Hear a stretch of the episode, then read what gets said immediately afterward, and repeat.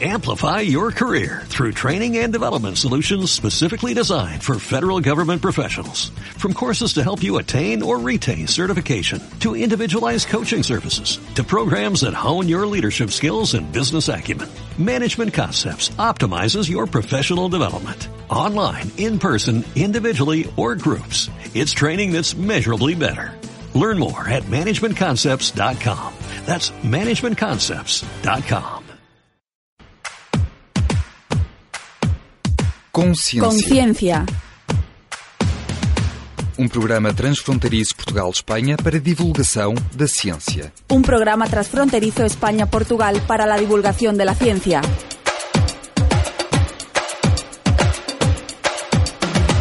E aqui estamos nós para mais uma edição do Consciência na Rádio Universitária do Algarve, mas também na Unirádio em uh, Huelva. Primeira edição deste ano de 2012. Uh, desde já um ótimo ano, um ano cheio de consciência. Uh, ou pelo menos consciência, mas também alguma ciência e investigação. Na edição de hoje vamos conhecer um pouco mais sobre um dos projetos do IDOSTEP, este estudo e análise de materiais, recursos e atividades formativas como ferramentas imprescindíveis na prevenção de riscos para a saúde nos alunos de ensino superior nas universidades de Huelva, Algarve e também no Instituto Politécnico de Beja. A conversa vamos estar com Cláudia Luísa, mas hum, também vamos ter eh, um tema eh, nacional, mais uma música nacional, desta vez ligada à música tradicional portuguesa, ou pelo menos a fusão entre a música tradicional e algum pop rock. E depois, como habitual, fechamos com as noticias aquí do Algarve. Buenos días a todos, buenos días también a ti Pedro y a todos los que nos escucháis desde Portugal y a todos los oyentes de la radio de la do Algarve de Portugal, también como no a los oyentes de la Universidad de Huelva y a todos los onubenses y a aquellos investigadores científicos y todo el mundo que esté interesado en estos proyectos de los que nosotros somos los encargados de daroslos a conocer. El primer programa de este año viene pues cargado como siempre con muchas noticias como ya comentaba mi compañero Pedro desde Portugal. Por nuestra parte pues vamos a hablar sobre un proyecto tras aguas de mano de uno de sus investigadores, que no es otro que Julio César. Eh, por otra parte, también, venimos cargados de noticias de investigación y en el lado, por lo menos en el lado español, noticias bastante interesantes que podréis conocer eh, en la última parte de este programa, en el que siempre intentamos daros un poco esos, esas luces sobre todo lo que se mueve orientado en nuestro mundo investigador. Esperemos que os guste y que esta hora de radio os parezca interesante y sobre todo pues siempre podamos aprender un poquito más eh, sobre todo lo que se viene desarrollando en este proyecto transfronterizo que es el IDOSTEP entre España y Portugal, entre Huelva y Largarve. Estamos ahora con Julio César Castillo, él es el colaborador del proyecto de tratamiento sostenible de aguas ácidas de mina en la faja, en la faja pirítica ibérica Trasaguas. Además pertenece al grupo de investigación Tarsis. Eh, buenos días, Julio. Muy buenos días. Vas a comentarnos un poquito sobre todo este proyecto Trasaguas, ¿no? Eh, retomemos desde el principio, ¿de dónde sale y dónde surge este proyecto? El proyecto Trasagua eh, eh, se genera mm, debido a mm, la gran contaminación minera que, que abarca las provincias tanto del Algarve como de Huelva. Eh, esto se debe a que la faja pirítica ibérica, que es un gran yacimiento metalogénico de sulfuros, eh, las atraviesa. Entonces, durante, mm, mm, durante la historia, durante su historia ha habido una gran explotación minera.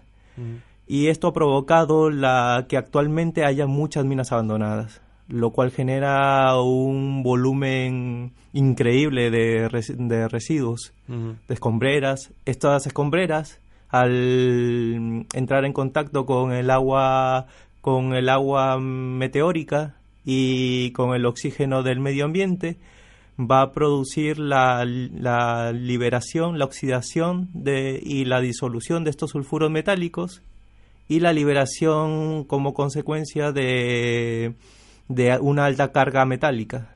También una, un gran contenido de, de acidez, lo que al llegar a las cuencas fluviales como, las, mm, eh, como el río Tinto y el Odiel aquí en Huelva, eh, producen una gran contaminación. ¿Y cuánto campo abarca todo este, toda este, esta contaminación? ¿De que, ¿En qué se centra? ¿Qué parte se Este, centra? Hay una aproximadamente son son millones de toneladas que están concentradas en diferentes puntos de la faja política ibérica, Ajá. como te digo, este tanto en el Algarve como en la mina de Sao Domingo. Donde hay un importante que ha sido ha sido en la antigüedad un importante yacimiento minero. Y entre las más importantes la, la mina de Tarsi, la mina de Río Tinto, y también Monterromero, que son puntos que es el punto principal que se va a tratar en nuestro en, en nuestro proyecto. Debido a que tiene mm, altas concentraciones metálicas sobre todo de zinc que es un metal divalente que no se elimina con facilidad gracias a los tratamientos y a las estrategias que se han que se han implantado en estos últimos años a través de tratamientos pasivos como RAPS, como eh, tratamientos a través de humedales, para la retirada total de metales, pero que estos no han servido porque la faja pirítica ibérica, eh, porque la contaminación por estas minas tiene altas concentraciones metálicas. Entonces, eh, lo- estos procesos tiene, son efectivos en concentraciones muy bajas de metales, pero con los drenajes que se generan en, en nuestra localidad, pues no. No se puede. No, no, se, se atrofian muy rápidamente y impiden su remediación total. Ajá. O sea, toda esta contaminación es de esa labor, eh, de ese trabajo en esas minas, ¿no? Sí. Si ese exceso de, de trabajo en ellas durante tantos años y tantos siglos es lo que está provocando Y toda esta contaminación. Claro, y sobre todo los residuos que no se ha tenido una. mm, No se tenía antiguamente un. Un, un tratamiento de estos residuos después de, ¿cómo se llama?, de, de, de ser eliminados. ¿sabes? Un proceso de reciclado o un, un proceso de atenuación o simplemente de, de remediación para que no lleguen a contaminar los sistemas fluviales. Actualmente sí hay leyes que protegen ya más el medio ambiente e impiden que estos residuos estén expuestos a- expuestos libremente y que tengan un proceso de cómo se llama de remediación para que las minas puedan cómo se llama, puedan seguir funcionando si no vamos a terminar con el planeta. Exacto. Eh, porque, ¿cuáles serían, por ejemplo, las medidas adecuadas ¿no? para poder eh, tratar este, este, este tipo de ácidos para que no contaminara?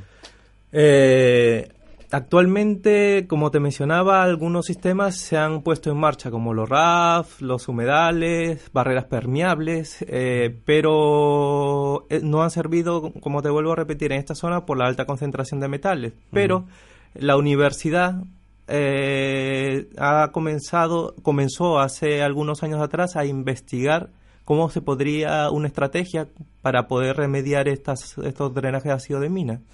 Entonces comenzaron a elaborar proyectos y proyectos de investigación basados en DAS calizos, que son sistemas de dispersión caliza, que van a permitir la, la alcalinización de estos medios y la subida de pH, lo que va a facilitar la precipitación tanto de metales trivalentes como el hierro, el aluminio, pero que no quitaban los metales divalentes. Debido a esto, eh, se, ha, como se ha intentado ha intentado adicionar a este sistema calizo que inicialmente dio buenos resultados con estos tipos de metales un sistema basado en óxido de magnesio Ajá. que va a permitir precipitar también los metales divalentes. Pero como todo esto es una cadena de eliminar tanto cationes como aniones, los aniones no, como los sulfatos no se retiraban totalmente.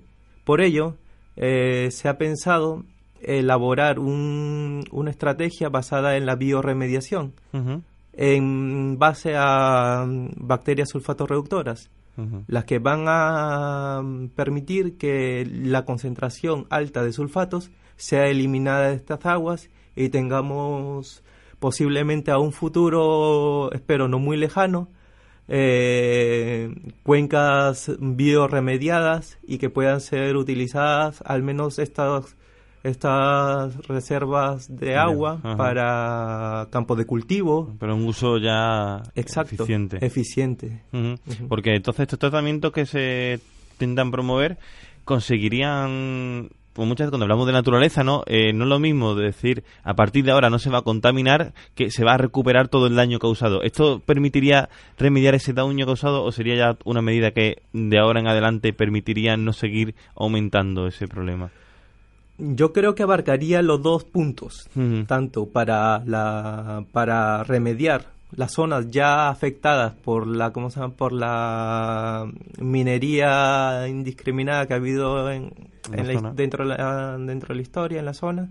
Y los y los residuos que se generen ahora en, con la minería actual entonces creo que inicialmente en toda la cuenca fluvial que tiene muy cercana a las, ¿cómo se las minas abandonadas, se pueden colocar estos, estos sistemas pasivos de tratamiento y puedan lograr un, al menos que los drenajes producidos en estas minas abandonadas no puedan como no puedan llegar con estas altas con estas altas concentraciones de metales a las, a las cuencas más cercanas sabes también tenemos que tener en cuenta que el río Tinto sobre todo tiene una contaminación geogénica.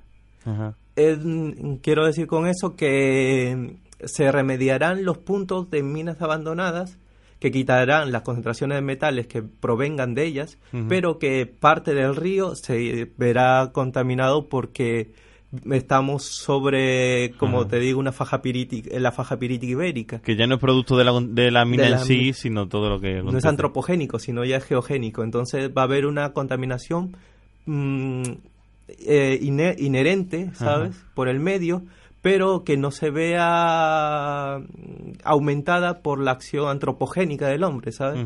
Entonces, eso es lo que está tratando. ¿Y de este proyecto cuándo comenzó, Julio?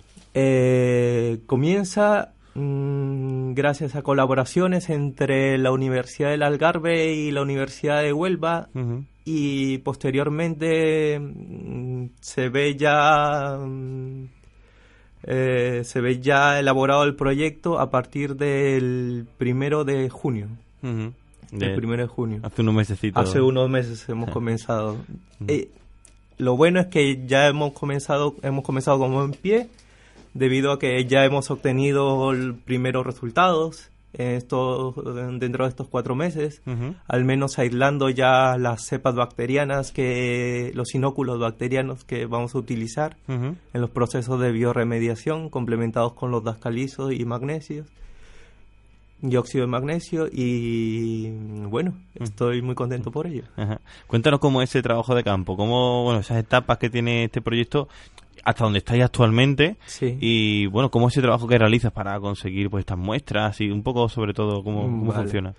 Eh, como ya te he mencionado, eh, las altas concentraciones de metales que hay en estos drenajes ácidos de mina nos, ¿cómo se llama? nos obligan a buscar inóculos bacterianos propios de la naturaleza para que sean propios de la naturaleza y de estas zonas, para que estas bacterias puedan tolerar estas altas concentraciones, ¿sabes? Y puedan remediar a través de un, proceso metabólico eh, la, los drenajes de ácido de mina.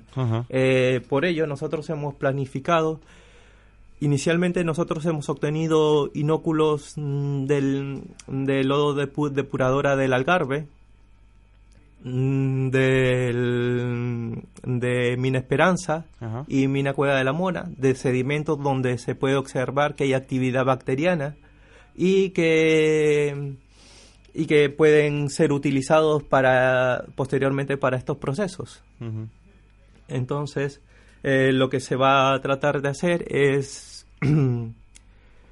es utilizar estos inóculos en, en tanques donde, ¿cómo se llama? Donde tengan un determinado sustrato y este sustrato este, se también se va a analizar dentro del laboratorio para ver si es adecuado para, para las bacterias sulfatoreductoras y si lo pueden consumir sobre todo, ¿sabes? Si son si es bueno para ellas, para su desarrollo. Y, y posteriormente utilizarlo ya en campo.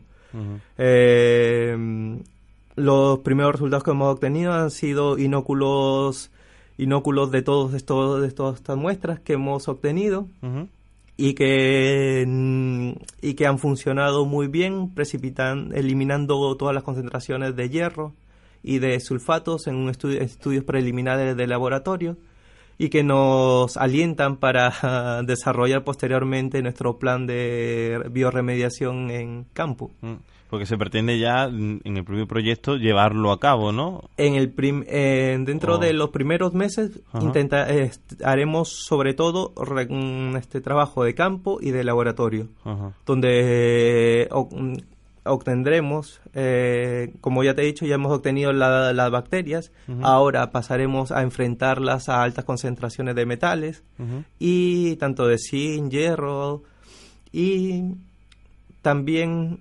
eh, este, buscar un sustrato adecuado para que ellas lo puedan aprovechar. ¿Sabes? Un tipo de alimento adecuado para permitir su desarrollo dentro de estos tanques que irían conectados a das, mm, dascalizos. ¿Ha sido difícil encontrar estas bacterias que me comentas o ya más o menos a partir de la base sabéis por dónde tenéis que tirar? Eh, mm, en, en, realidad es un, es un poco más, sobre todo de busca bibliográfica inicialmente y, y, luego ya con, con, los conocimientos de base, ¿sabes? Eh, nos orientamos para ir directamente al campo a ciertos puntos donde puedan haber ambientes anaerobios, ¿sabes? Donde están estas bacterias. Entonces, el primero ha sido una recolecta de bibliografía y antecedentes y luego ya se ha ido al campo directamente a ciertos puntos y se ha obtenido. Como conocemos, este es un proyecto que se lleva a cabo junto con la Universidad de Dolgarve de Portugal. Eh, ¿Cómo dividís esas tareas? ¿Cómo trabajáis de los diferentes sitios? Eh, nosotros hemos... Mm, la Universidad de Algarve eh, nos ha... Nos ha hemos obtenido inóculos también de la Universidad del Algarve. Ellos han obtenido inóculos este, de los lodos depuradora de, del Algarve, que tienen una alta concentración metálica. Y ellos también eh, facilitaron el hecho de poder obtener inóculo cultivándolo en sus laboratorios. También nosotros hemos ido a aprender las técnicas microbiológicas para complementarlas con las técnicas este, mineralógicas que tenemos nosotros aquí. Y de esta manera, en una cooperación mutua, hemos comenzado a tirar para adelante. ¿Cuántos sois los que estáis en este proyecto involucrados de la parte de Huelva, más o menos, Julio? somos el profesor mm, Juan Carlos Cerón, el profesor Manuel Olías, José Miguel Nieto, y el que habla.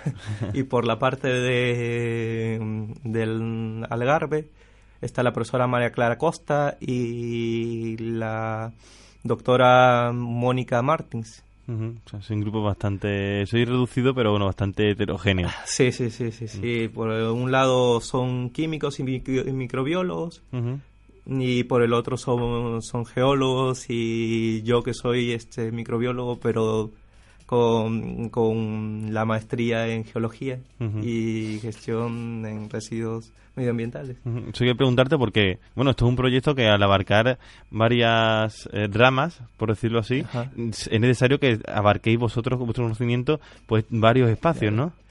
Claro, tanto la como la...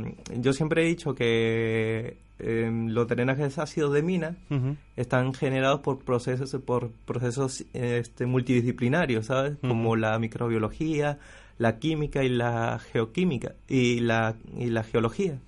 Estos estos procesos ahora ya se conocen como biogeoquímicos sabes y abarcan todos los ciclos de los metales y las funciones que, que cumplen no solo los microorganismos este, mm, relacionados con estos procesos, sino también este, microorganismos más pluricelulares como son, la, eh, como son las plantas y protozoos que, están, que viven ahí, algas que cumplen una función muy importante también en los procesos de, atenuación in situ dentro de como dentro de estos estos medios contaminados.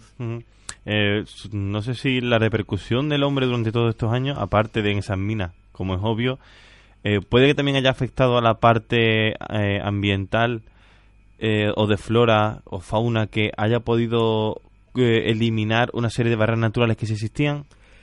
Sí, eh, muchas especies endémicas son afectadas, otras no porque son tolerantes como la son tolerantes y utilizadas para estos procesos de, de fitorremediación en este caso, como es la Erica andevalensis, que es muy conocida y que es una planta que acumula metales en ella y que se ha utilizado en procesos de fitorremediación, en drenaje de ácido de mina por otro lado, también este, se ha afectado mucho a la fauna y a la flora que, que, no es tolerante en realidad a estas altas concentraciones metálicas. Y sobre todo al llegar al estuario de, de Huelva, eh, produce un, un, impacto medioambiental muy fuerte, ¿sabes? Eh, impidiendo que se desarrolle en especies que probablemente en unos años atrás, eh, muchos años atrás en realidad, han podido existir, ¿sabes? Y que ahora por esta contaminación no lo están. Este proyecto, ¿para cuándo está previsto más o menos terminar lo que es esta base? Porque supongo que continuará después, pero eh, ahora mismo lo que está previsto, ¿para cuándo? Eh, nosotros eh, em, dentro de estos cuatro meses ya hemos obtenido los sinóculos necesarios para comenzar los experimentos. Eh, los mm, próximos cuatro meses comenzaremos con, con la determinación de la tolerancia a altas concentraciones metálicas.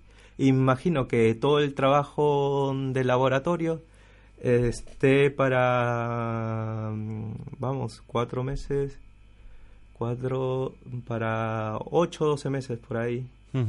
Todo el eh, trabajo en laboratorio. Una vez termine y ya para ir concluyendo todo este proceso, bueno, esto se centra en una zona concreta como es la faja perítica ibérica y un poco, pues como comenta, todos esos microbacterias que son autóctonas de aquí. Eh, pero ¿se podría extrapolar todo este proyecto a otras zonas? Claro, eh, no solo se ha pensado en, en implantar este proceso en mina Cueva de la Mora, donde, que es nuestro sitio específico donde vamos a trabajar en campo, sino también en llevarlo a cabo en Sao Domingo, que ya es este Algarve y donde también se podría implantar este tipo de sistema y que podría ser beneficioso para recuperar estos medios. Ya saliendo a lo mejor un poco de lo que es la zona peninsular, sí sería necesario hacer, a lo mejor partiendo de vuestra base, pero sí buscar un poco, ¿no? Claro, según las condiciones de, según las condiciones del campo, ¿sabes? Eh, se podrían utilizar tanto en Alemania como en Perú o en parte de Europa o, Latinoamérica donde, donde haya estos procesos de contaminación. Se podrían tomar esto, este proyecto de ejemplo para poder implantar estos sistemas que son sumamente económicos ya que son pasivos, no necesitan de energía y que mm, se podrían implantar fácilmente. Pues Julio César Castillo, mm, becario y colaborador del proyecto Trasaguas, muchas gracias por haber estado con nosotros y habernos expuesto toda, todo este trabajo que estáis realizando desde la Universidad de Huelva, enmarcado en este proyecto I2T de colaboración transfronteriza España-Portugal. Muchas gracias, Antonio, por tu paciencia y bueno, hasta una nueva oportunidad. Nosotros seguimos con más cosas sobre I2T. Antes de irmos à conversa com Cláudia Luísa sobre as, o, tal, tal estudo e análise dos tais materiais para a prevenção nos alunos do ensino superior, vamos a uma música. Uma banda portuguesa chamam-se Os Chocalhos e uh, fazem uma certa fusão entre a música tradicional e algum pop rock. Uh, pegam, por exemplo, em músicas tradicionais uh, portuguesas e dão-lhes assim uma vertente um pouco mais moderna mas tem também outros temas, nomeadamente este que vos apresento, chama-se Legaliza Malaquias, é do trabalho Transumâncias Groove, já de 2009, não é um álbum novo, mas é uma música que hum, pessoalmente me atrai muito, principalmente por esta fusão de alguma percussão tradicional e também estas gaitas de foles mostrado aqui com um MC, um rapper, que acaba por fazer esta fusão interessante e é precisamente isto que decidi partilhar convosco nesta edição do Consciência. E vai de roda sim senhor, vira a vida ao contrário. Malandro, quem é malandro tem cara santa de otário. Olha a pinta do artista, manager vigarista, palhaço malabarista, músico trapezista. Gata transmontana, camponesa, banabana, burro mirandês, macaquinho do chinês. Os chocalhos, os retalhos, os atalhos, salvação, pauliteiros de Miranda. Onde é que estão? Gaiteiro, gaiteiro, gaiteiro, gaiteiro, gaiteiro. Toca na rádio, a gaita mirandesa. Desafinada força da natureza. Pop Chula Nacional Carvalheza Gaiteiro, gaiteiro, gaiteiro, gaiteiro, gaiteiro Toca na rádio a gaita mirandesa Desafinada força da natureza Pop Chula Nacional Carvalheza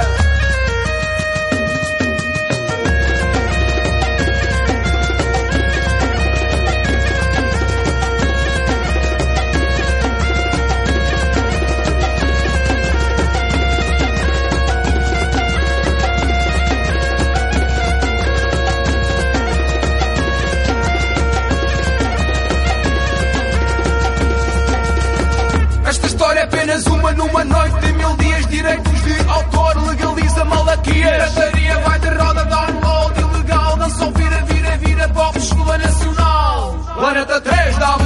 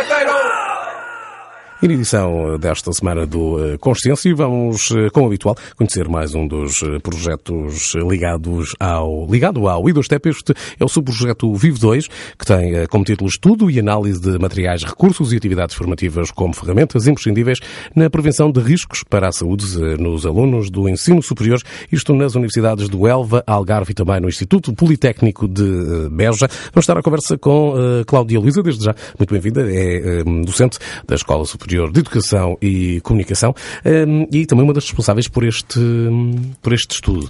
Se calhar.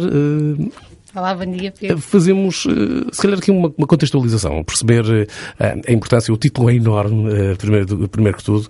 A intenção é, acima de tudo, perceber como é que também se pode perceber um, estes, riscos que os alunos do ensino superior estão ou podem ser alvo, não é? Então vamos, vamos, vamos tentar fazer uma contextualização breve do projeto Vive 2. Portanto, eh, este projeto Vive 2 é um subprojeto de uma iniciativa eh, já iniciada anteriormente, no âmbito do projeto I2STEP, portanto, eh, que tem esse nome enorme que o Pedro acabou de referir, que foi o projeto que terminou há bastante, há pouco tempo, relativamente há pouco tempo, portanto, neste momento estamos a aguardar as conclusões, as conclusões desse mesmo projeto.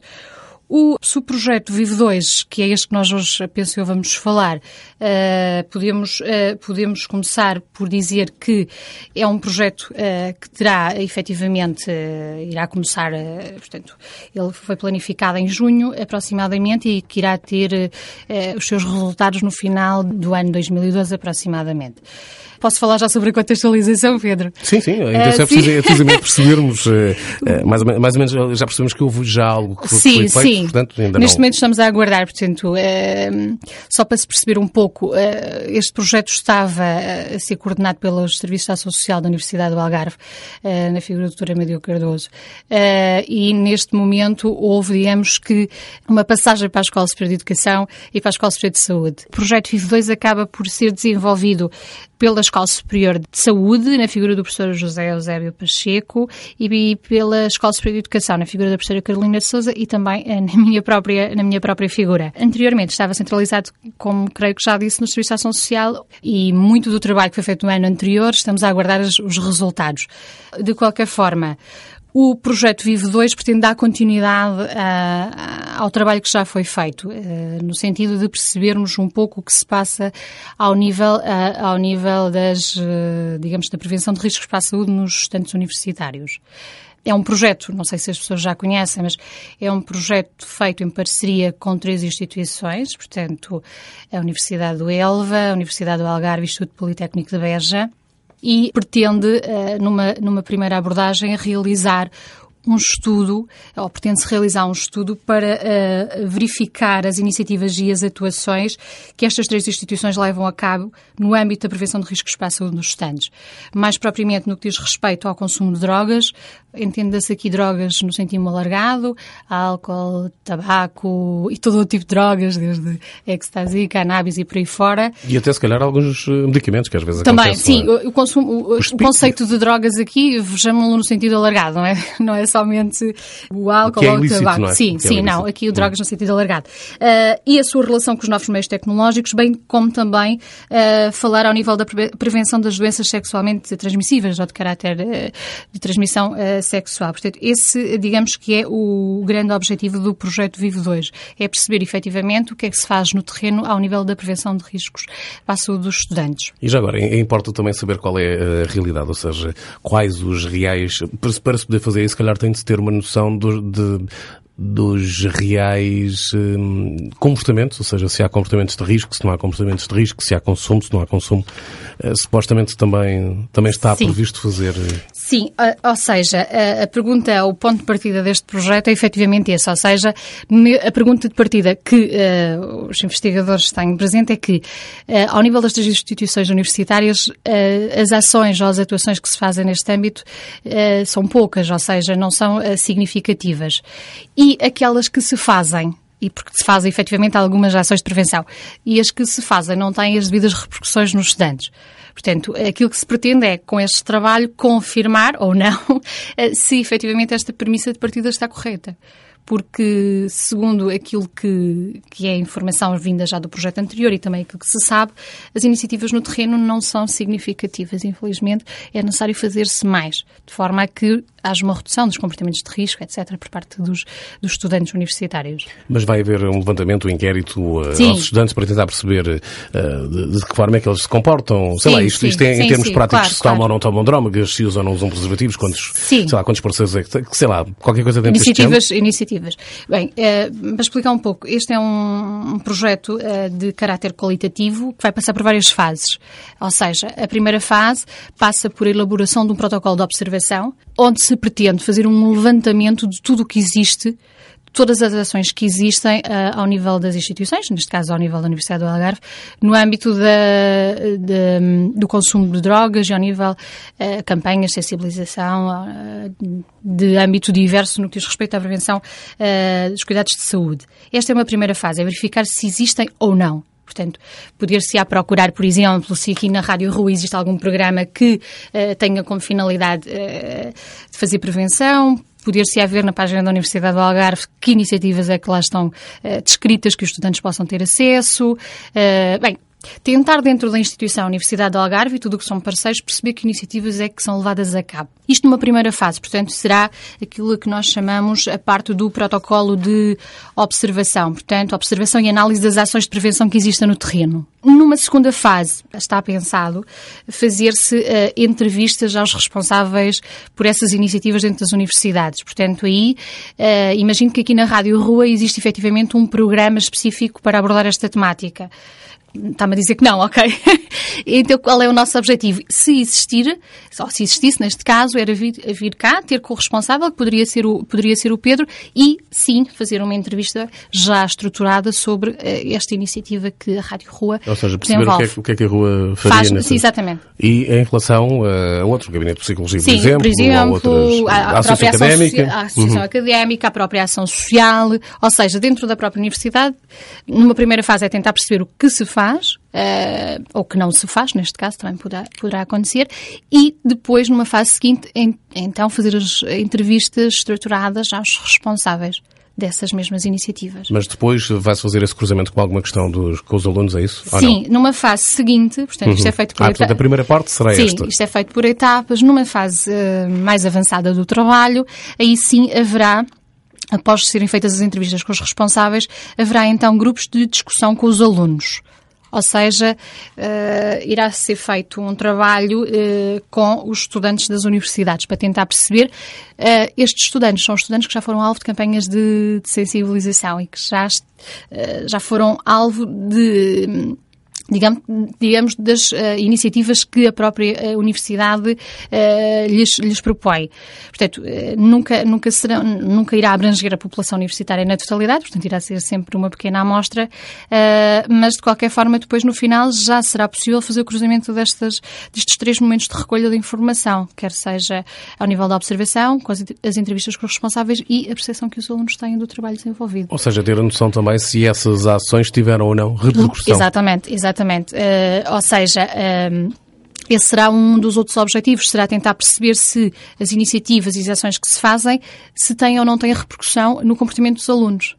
Por exemplo, estava-me a lembrar que nos, nos bares havia uma altura em que, em que havia preservativos, por isso simplesmente, sim, para, sim, sim, sim. tal como pacotes de açúcar. Sim, sim, sim, sim. É? Aliás, ainda continua a existir eh, nos bares da universidade e mesmo nos bares da Baixa ainda há, algumas, há alguns sítios onde se consegue encontrar. Portanto, agora a questão, uh, o, o, ponto de partida é, eles estão lá, mas não sabemos se as pessoas os utilizam. Uhum. E se os utilizam uh, nas situações indicadas e de forma correta, não é? Portanto, é isso que, que se pretende saber, se efetivamente o facto de lá estarem os preservativos uh, é, digamos, digamos que o, o caminho para que as pessoas os utilizem, ou se, se acaba por ser uma mais-valia, eh, isso é aquilo que se pretende saber, portanto, porque as, as, as, campanhas e as ações existem, mas não sabemos até que ponto é que elas têm as devidas repercussões no comportamento dos estudantes. Eu, eu já vi esta pergunta duas ou três vezes, ou seja, nesta, nesse que sei, já vamos discutir se há sequer capacidade e temos-nos apercebido que, que em muitos dos projetos do Leaderstep uh, o dinheiro ou a verba é algo uh, que escasseia e às vezes é tão, é tão baixa que acaba por não, por não conseguir possibilitar uh, não, possibilita, uh,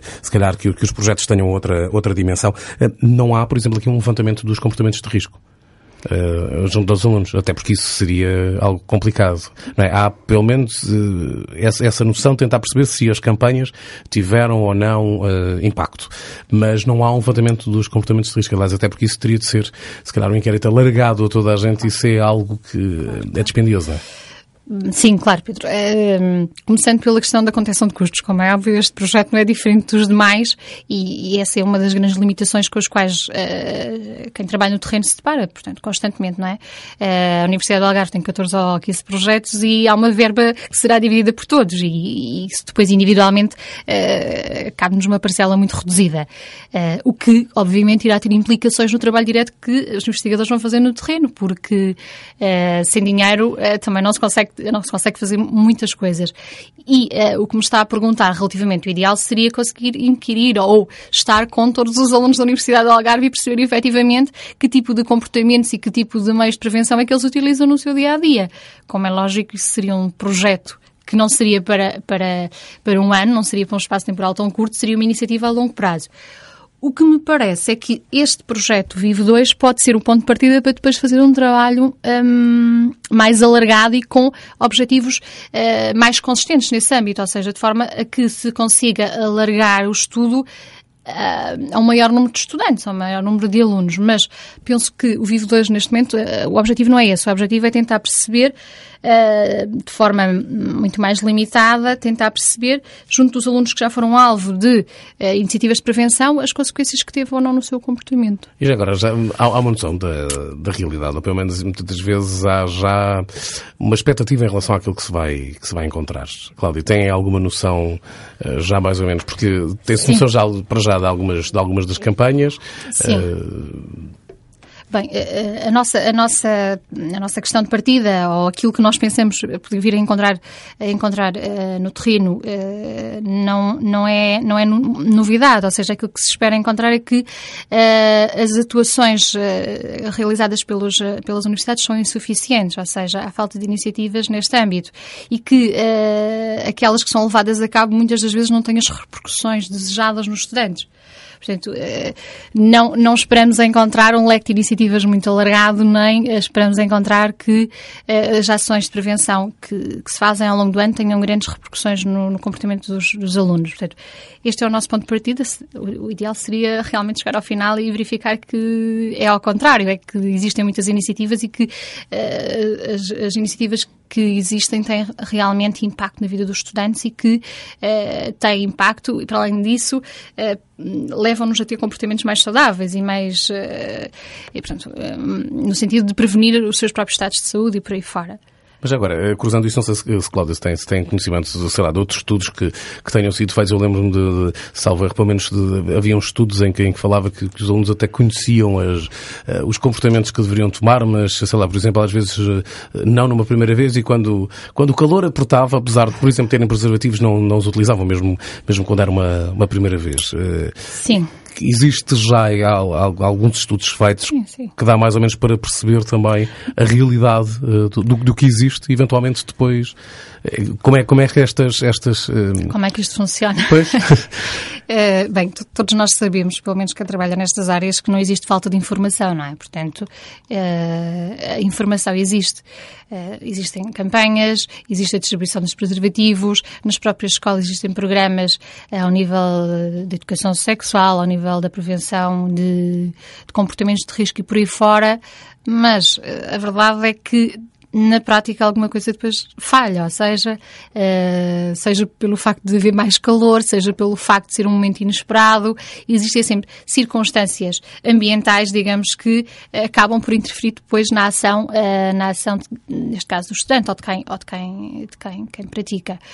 E é sobre isso que nós temos que trabalhar. Portanto, se efetivamente a informação está disponível, se uh, os alunos, mesmo ao nível do seu percurso escolar, académico, têm contacto com uh, unidades curriculares ou têm contacto com disciplinas que abordam essas questões. Portanto, digamos que não são totalmente ou não estão totalmente desinformados, porque uh, em algum momento das suas vidas, ou mesmo Uh, antes de chegar à escola existe a família, também não nos podemos esquecer do seu papel educador, que numa primeira instância deverá alertar os seus, os seus familiares para todas estas questões. Portanto, a informação existe. Agora, depois, a aplicação da informação na prática é que eu acho que é preciso trabalhar sobre ela.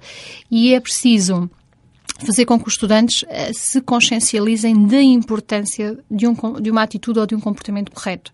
Porque, numa primeira instância, eles são os prejudicados, ou seja, eles metem em causa a sua, a sua saúde e a sua qualidade de vida, mas também o podem fazer em relação à vida dos outros, no que diz respeito às, uh, aos comportamentos de caráter sexual, por exemplo, ou mesmo ao, ao, ao próprio consumo de, de, algumas, de algumas drogas. Portanto, e penso que é nessa, nessa, nessa parte eh, da ação que nós temos que, que incidir. Portanto, temos que. eu, eu vejo, portanto, eu dou hum, ali na, na ESEC, nós trabalhamos muito estas temáticas ao nível da psicologia e temos alguns debates com os próprios alunos e verifica se as pessoas sabem o que é que se está a falar, as pessoas têm conhecimento.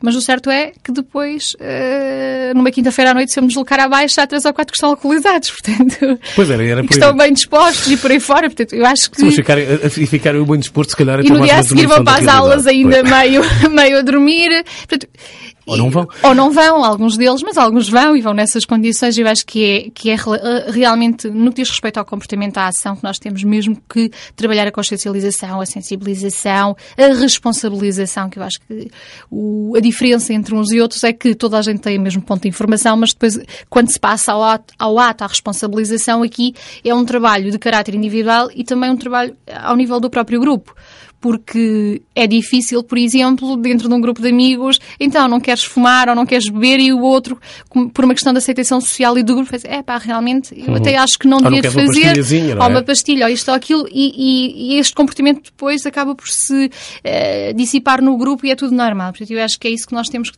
que fazer. É... Acaba por se sobrepor a todas as campanhas, não é? Porque a verdade é que sim. estamos a falar disto, estamos sim, a falar sim, das campanhas claro. que são feitas ou que não são feitas, mas a verdade é que o conhecimento que é, claro. que na realidade as campanhas não têm tido impacto nenhum. Aliás, ainda há pouco tempo alguém me dizia que até o próprio medo, às vezes até falamos de, de, de, das prevenções rodoviárias, por exemplo, o facto de incitar ao medo de uma coisa qualquer também não é uma forma uh, hum, prevenir de... de, prevenir, portanto, que, que não resultava. A, a, questão é, ok, nós podemos até chegar à conclusão, e pelos vistos haverá essa, essa conclusão mais ou menos, que não há muitas uh, campanhas e que algumas delas não têm esse, esse impacto. Sim. Mas qual é que será o caminho para se fazer uma campanha que tenha, acima de tudo, uma, um certo impacto?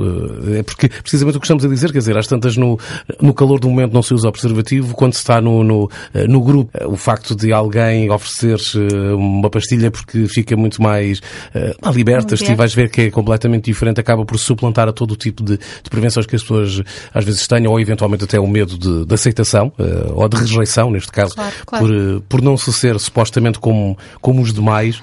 Como é que se consegue eventualmente dar, dar a volta a isto? É possível, não é possível? Depende muito também do receptor, não é? Porque as realidades não são não são todas iguais? Eu acho que se neste momento nós conseguíssemos apontar a solução, haveria muito, muitas instituições interessadas naquilo que nós iríamos dizer, não é? Porque uh, fala-se em várias campanhas, ao nível, como o Pedro vai dizer, há um âmbito muito alargado de campanhas de prevenção e efetivamente há este, este, hum, este, este trabalho que tem obrigatoriamente que ser feito, mas que muitas das vezes não se consegue fazer, que é como chegar às pessoas e como as levar a agirem em conformidade com a informação que têm.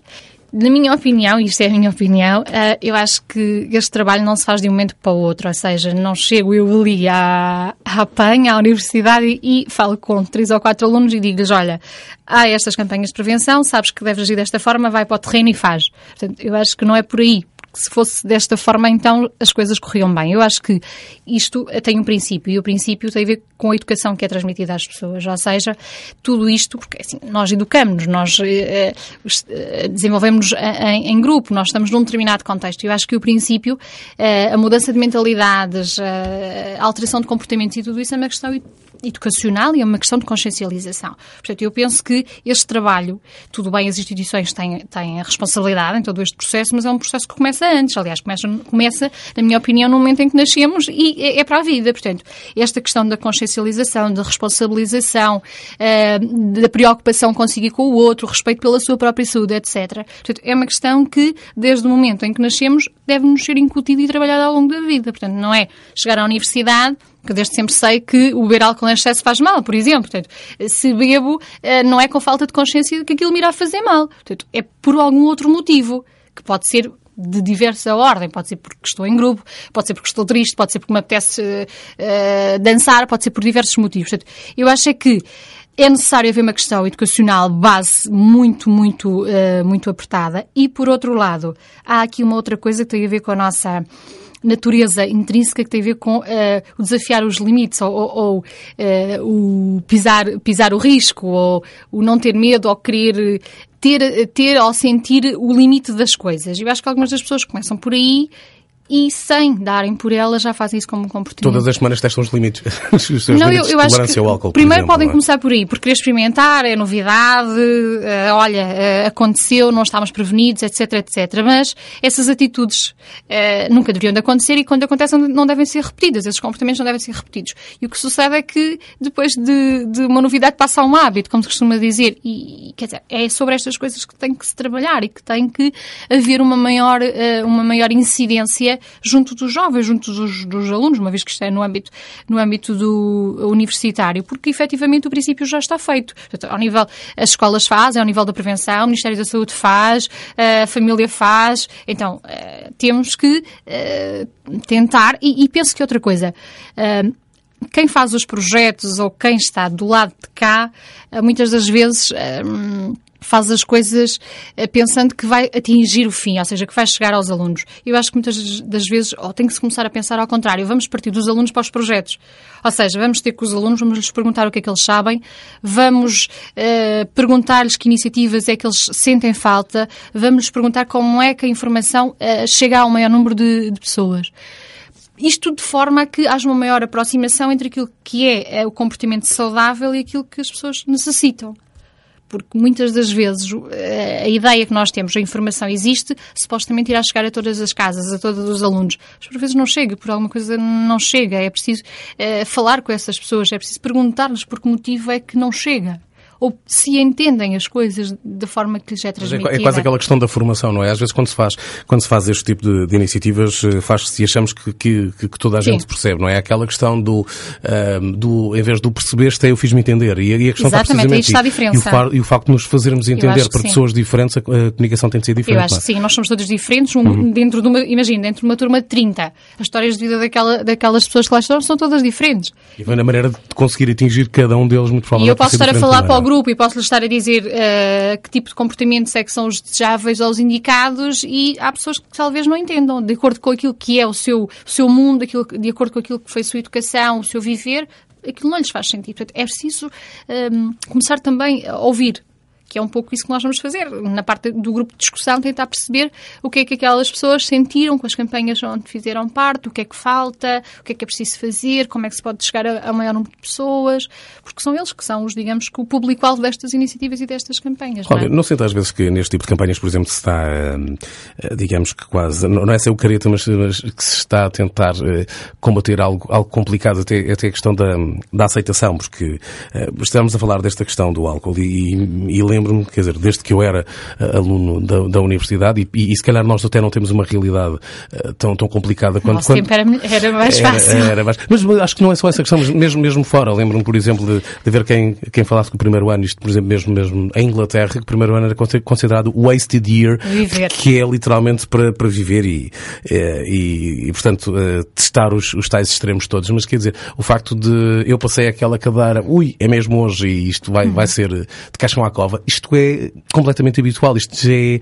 está enraizado. É que combater isto é, difícil. complicado, não é? É difícil, é muito difícil porque eh, aí está, era voltar, era eh, a mudança da mentalidade, porque há muito, eu ouço muito ainda, eh, isto é o meu primeiro ano, eu tenho é que aproveitar, digamos que cheguei, venho, venho de um mundo, acabei de chegar num mundo diferente, onde eu tenho que aproveitar ao máximo aquilo que ele tem para me dar.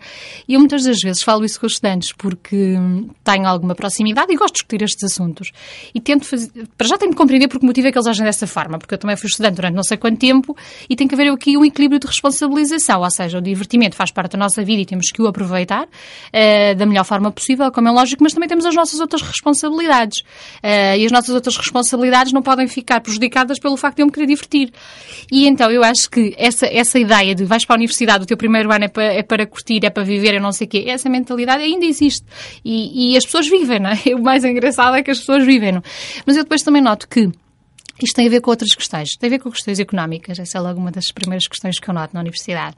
Tem a ver com questões educacionais, porque quem não tem muito dinheiro, eu tenho alunos que têm dinheiro e que vêm para a baixa três ou quatro dias por semana e consomem e divertem-se e não se preocupam com o pagamento das propinas, por exemplo, ou com os custos que o estudo lhes implica. Podem viver Portanto, eu acho que um aluno que tem o seu dinheiro em contato, tem a sua vida ali muito bem uh, organizada, não pode fazer este tipo de vida, como é lógico. Tem mas que... pode ir para a noite divertir-se ainda por cima, quer dizer, não precisa mas os consumos, de os consumos, por exemplo, consumos, os consumos, sim, sim mas pode beber, ir mesmo e sim, divertir-se claro, mesmo. claro, claro, claro. Sim, mas é que poderia ser pior se obrigatoriamente tivesse de entrar no sítio onde tivesse de pagar, quer dizer, por exemplo, a noite de faro não, não, sim, não, não vários sítios onde assim, se pode, pode -se entrar, Uhum. e, mas, E- mas a maior parte das pessoas quiser-se comportamentos de risco, porque aqui estamos a falar de comportamentos de risco e cumprimento de tarefas, por exemplo, ao nível académico. Há quem saia e não gasta, a questão económica não gasta, mas também não tem os comportamentos de risco ao nível do consumo do álcool e do tabaco e por aí fora.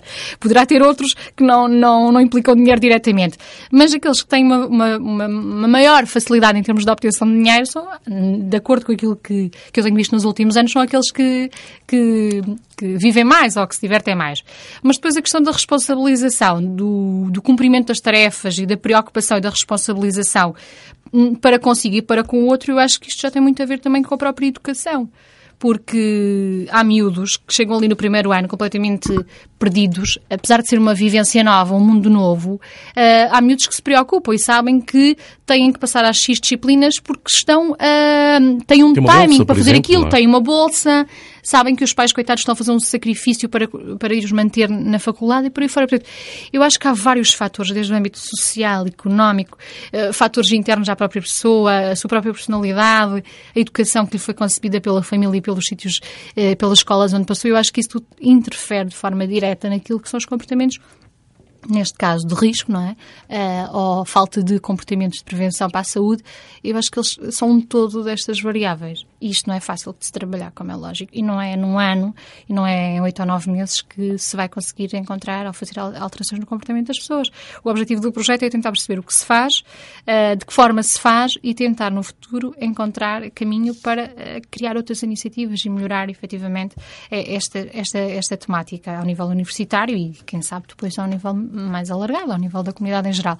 Porque este é um assunto, sem dúvida, bastante, bastante pertine- pertinente na sociedade atual e que é necessário dar continuidade. Portanto, é, é um pouco, é um pouco essa a nossa ideia, chegando ao Olha, final. Muito obrigado eh, por esta pequena Nada. conversa, que foi assim, mesmo assim um bocadinho eh, longa. Eh, Estivemos a conhecer um pouco mais este, este projeto, chama-se Vive 2, mas é um estudo e análise dos materiais, recursos e atividades formativas, isto como ferramentas imprescindíveis na prevenção de riscos da saúde nos alunos do ensino superior, isto nas universidades do Elva, Algarve e também no Instituto Politécnico de Beja. Poderemos também continuar a acompanhar e um dia destes falarmos sobre os resultados, que é claro, parte é isso, é isso mesmo. é Obrigada, Pedro, mais- pelo convite. Nós eh, comprometemos a voltar cá depois já com alguns resultados. Portanto, lá para o final do ano Claro que sim. estaremos em condições. E Obrigadíssimo. portas abertas também para eh, mostrar esses resultados, que no fundo, no fundo é a parte mais importante deste Claro, estudo. com certeza. Obrigada.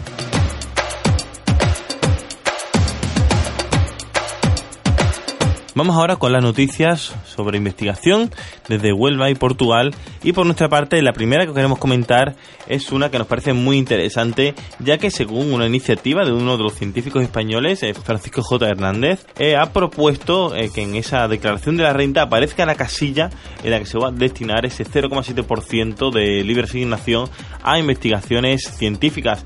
Eh, por ahora hay más de 125.000 investigadores que apoyan, en menos de tres semanas apoyan esta iniciativa, eh, con la cual se pretende pues ampliar esos presupuestos destinados a esta investigación y que en España en los últimos años se ha ido viendo reducida debido a este periodo de crisis. Hay que recordar que la investigación y la innovación son pilares fundamentales para el desarrollo de una sociedad moderna y de aquí surge un poco pues esta propuesta de este científico español de conseguir que todo aquel ciudadano que esté interesado y que quiera aportar su granito de arena en esta área, pues pueda señalar en esa declaración de la renta, pues esa casilla para destinar esos fondos que son eh, de libre asignación a, a esta tarea. E na área das notícias, investigadores do Centro de Investigação Marinha e Ambiental da Universidade do Algarve iniciaram uma campanha de sondagens na Ria Formosa para conhecer detalhadamente a estrutura do sedimento do mais importante sistema lagunar do país. Umas sondagens realizadas em colaboração com uma firma eh, que atravessam na íntegra os depósitos lagunares acumulados durante os últimos 7 a 8 mil anos sobre a superfície continental alargada. É um projeto financiado pela Fundação eh, para a Ciência e Tecnologia e o estudo permitirá estabelecer a sequência cronológica de alguns processos que conduziram à formação desta laguna e será igualmente reconstituída a evolução ambiental, climática e também a história da ocupação humana no Algarve, que acompanhou, claro, a formação da Ria Formosa. Este é um projeto, já agora, que conta também com a participação do Centro de Estudos da População, Economia e Sociedade da Universidade do Porto, sem um financiamento de 100 mil euros e já agora vai prolongar-se até janeiro de 2014. También desde nuestra universidad sale a la luz el concurso de ideas para la creación de empresa TransEP que tiene, se desarrolla a través de la OTRI, la cual promueve este concurso de ideas empresariales en el ámbito del proyecto europeo TransEPT. El objetivo de este concurso es promover el emprendimiento cualificado, la innovación y la cooperación transfronteriza entre Portugal y España. Hasta el 16 de febrero de este año 2012 los participantes podrán cumplimentar eh, un formulario de candidatura disponible en las páginas www.andaluciaemprende.es o en www.uhu.es barra OTRI con una descripción breve sobre la idea y las 30 mejores ideas de cada país 15 de cada país pasarán a la siguiente fase. Del 1 de marzo del 2012 de este año al 14 de abril, los participantes seleccionados realizarán cuatro seminarios de cuatro horas de duración en contenidos de gestión y otros trámites de emprendimiento para la maduración de las ideas y la elaboración de ese plan de negocio. A partir de entonces se realizará un encuentro transnacional en el que se expondrán esos proyectos para que posteriormente estos participantes puedan entregar esas propuestas de planes de empresa y decidir eh, finalmente ese jurado pues qué decisión se que decidan cuáles son esos premios otorgados, los cuales cuentan con una cantidad, unas cuantías para el primer clasificado de unos 2.000 euros, para el segundo de 1.500, 1.000 euros para el tercer clasificado y 750 para el cuarto y quinto clasificado. Posteriormente habrá un apoyo eh, a estos concursos para promover acciones de formación y financiación, alojamiento empresarial y tutorización para los proyectos vencedores. Universidade do Algarve, através do CRIA, a Divisão de Empreendedorismo e Transferência de Tecnologia, participou no primeiro encontro internacional Think Tank Transregional, que aconteceu em Madrid nestes últimos dois dias, 18 e 19 de janeiro. O primeiro dia deste encontro serviu essencialmente para fazer o balanço das atividades realizadas por cada parceiro e para delinear novas ações, entre os quais o programa de sensibilização ao empreendedorismo nas escolas do ensino básico e secundário e também uma plataforma e-learning. No segundo dia realizou-se este Think Tank Trend Regional, uma atividade que aconteceu já eh, na 12 Conferência Europeia de Criatividade e Inovação, que aconteceu na Universidade do Algarve, visto no ano passado, em 2011, e que pretendeu eh, promover o debate em torno da criatividade e inovação empresarial na eh, Europa. Foram discutidos alguns pontos-chave, como a educação e a formação para uma atitude mais inovadora e empreendedora, também a criatividade e inovação nas pequenas e médias empresas, as políticas públicas do suporte à criação e inovação, acabando também numa reflexão sobre as principais linhas orientadoras a adotar pelas regiões do espaço do Sudoeste Europeu.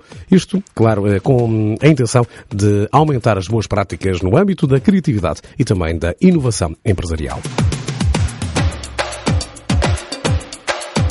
También ha salido a la luz por parte de los diversos ministerios las fechas para esos proyectos de investigación y los plazos en los que se podrán entregar. Por ejemplo, por parte del Ministerio de Economía y Competitividad, eh, del 10 de enero hasta el 7 de febrero se podrán entregar los proyectos relacionados con ciencia y tecnología de materiales, ciencia de la computación y tecnología informática, ingeniería civil y arquitectura, ingeniería eléctrica, electrónica y automática, ingeniería mecánica, naval y aeronáutica, matemáticas, química y tecnología electrónica y de comunicaciones. También se podrá entregar del 12 de enero al 9 de febrero todo lo relacionado con ciencias de la educación, de la tierra, ciencias sociales, derecho, economía, filología y filosofía, física y ciencias del espacio, historia del arte y psicología. También habrá otro espacio que será del 17 de enero al 14 de febrero, donde se podrán entregar todos aquellos proyectos relacionados con la agricultura, la biología fundamental y de sistemas, la biología vegetal, animal y ecología, la biomedicina, ciencia y tecnología de los alimentos, ganadería y pesca, medicina clínica y epidemiología. Así que si estáis interesados en participar en alguna de estas líneas, ya sabéis esas fechas y para más información solo tenéis que recurrir a internet para poneros un poco más, más al día sobre todo esta información. E um projeto da Universidade do Algarve foi duplamente premiado. É o projeto de Teoria à Ação Empreender o Mundo Rural, que acontece e está a decorrer na aldeia de Criança, no interior de Lolé. Foi duplamente premiado, um financiamento de 12 mil euros pela Fundação Carlos Gulbenkian e também 5 mil euros pela Caixa de Crédito Agrícola. António Covas, professor da Universidade do Algarve e é coordenador científico deste projeto, considera que este duplo financiamento é um reconhecimento público pelo caráter inovador do projeto, quer por visar jovens licenciados desempregados, quer por se dirigir a territórios rurais em estado de necessidade e emergência. Acrescentou ainda que com estes montantes eh, eh, recebidos eh, vão, poderão ser realizadas ações já definidas no plano de intervenção, mas interessa, diz, ensaiar produtos novos a partir dos recursos naturais locais e promover a empresarialização deste projeto. Já agora é desenvolvido pela Fundação Manuel Viegas Guerreiro, em parceria com a Universidade do Algarve. Este projeto também com a Câmara Municipal de Lolé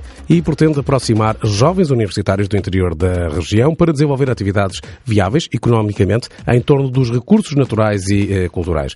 É uma iniciativa que tem como grande objetivo a dinamização da aldeia de Crença do ponto de vista económico, sociocultural e ambiental e, como tal, nove jovens de áreas de formação completamente diferentes foram selecionados para hum, estarem a residir durante nove meses nesta aldeia, durante os quais desenvolvem então projetos articulados entre si. Este projeto que foi agora duplamente premiado. Y otra de las noticias importantes, sobre todo para nuestra universidad, es la que salió a la luz hace poco sobre los informes científicos de calidad que se incrementan respecto al año 2008. Según la base de datos internacional Scopus, la Universidad de Huelva ha triplicado en el año 2011 estos artículos científicos indexados, alcanzando un total de 396 trabajos, lo que supone otro récord más en la producción científica de nuestra universidad onubense. En comparación con ese año 2008, en que se hicieron 133 artículos, se ha triplicado la producción, destacando sobre todo los trabajos relacionados con los recursos naturales, un 33%, la física y la química en un 21%, la ingeniería en un 14% y humanidades con otro 14%. Además del incremento de la producción, se destaca la calidad e impacto de estos trabajos, destacando, por ejemplo, los artículos publicados en prestigiosas revistas como la Science, liderada por el profesor Pedro J. Pérez, y Nature, produciendo participando en este caso el profesor José María Madiedo. En el año 2011 la mayor tasa de producción por profesor se encuentra en tecnología de la producción con 2,45 artículos por profesor, en física y química con 2,10, recursos naturales y tecnología de la información con un 1,10. É o ponto final nesta nossa presença no Consciência desta semana. Para além de alguma música que trouxemos aqui, alguma alegria, diria eu também este programa. Estivemos à conversa com Cláudia Luiz e a conhecer um pouco melhor eh, um projeto que tem como objetivo estudar um, ehm, o estudo e a análise de materiais, recursos e também atividades formativas, isto como ferramentas imprescindíveis na prevenção de riscos na saúde dos alunos do ensino superior. Isto dirigido às universidades de Huelva, do Algarve, mas também ao Instituto Politécnico de de uh, Beja. Nós estamos de volta na próxima semana para mais um Consciência. Y esto es todo también por nuestra parte. Muchas gracias por haber estado ahí escuchándonos. Esperemos que os haya sido de interés. Y ya sabéis que os encomiamos a que la próxima semana nos escuchéis aquí, como siempre, en Uniradio y en Rúa FM, con este proyecto transfronterizo y 2 Step y con este programa que hacemos para difundirlo, denominado Conciencia. Ya sabéis, esperemos que seáis muy felices y nos vemos la semana que viene.